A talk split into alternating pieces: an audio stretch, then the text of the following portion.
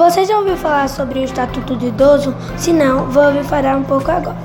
O Estatuto do Idoso foi um grande ganho para a população brasileira, por assegurar os direitos de pessoas acima de 60 anos. O Estatuto foi aprovado em outubro de 2003, depois de seis anos de discussão no Senado Federal. O idoso tem direito de viajar gratuitamente em transportes como ônibus, trem e metrô.